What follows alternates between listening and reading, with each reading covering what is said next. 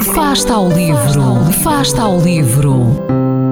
Ler mais, ler melhor, ler saúde, ler ciência, ler arte, ler todas as palavras do mundo. Fasta ao livro, uma rubrica da responsabilidade da Rede de Bibliotecas de Vizela.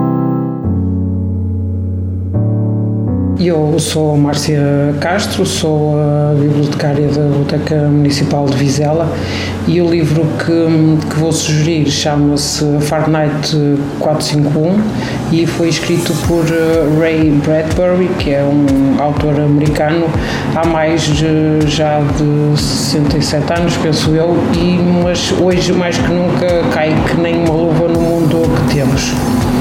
Um, o Ray Bradbury, neste livro, fala-nos de um mundo totalitário, onde os cidadãos são completamente controlados pelo governo e onde qualquer diferença é abolida. Todas as casas estão, são iguais, tudo é padronizado e tudo e todos devem seguir as regras definidas. O pensamento crítico e a criatividade são proibidos e os livros são ilegais, assim como a leitura. Desta sociedade distópica, um, quem tem livros é rebelde e tem de ser preso, e as bibliotecas são queimadas. Uh, aqui os bombeiros existem não para apagar os fogos, mas sim para os atear.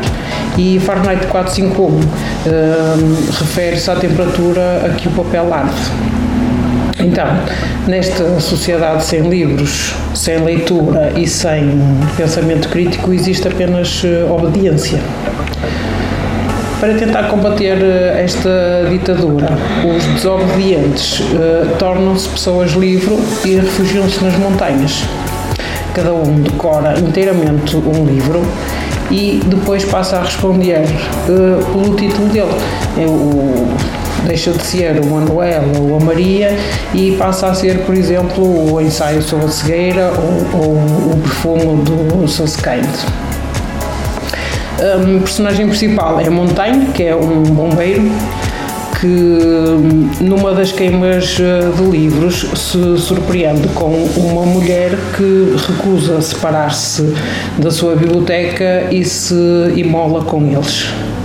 E a partir daqui ele começa a perguntar uh, o que é que os livros terão de, de tão importante uh, que as pessoas uh, não se querem separar deles. Um, este livro uh, é ficção científica e ele apontava esta realidade para 2026. Uh, estamos mesmo perto.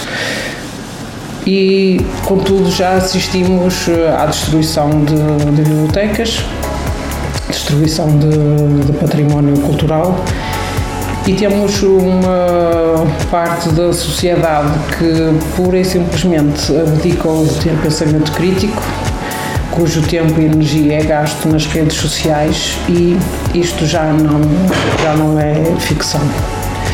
Por isso faço um apelo, leiam, tenham ideias e marquem a diferença.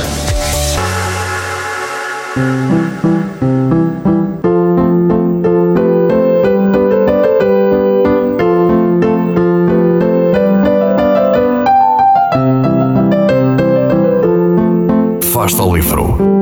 Quem lê nunca está só.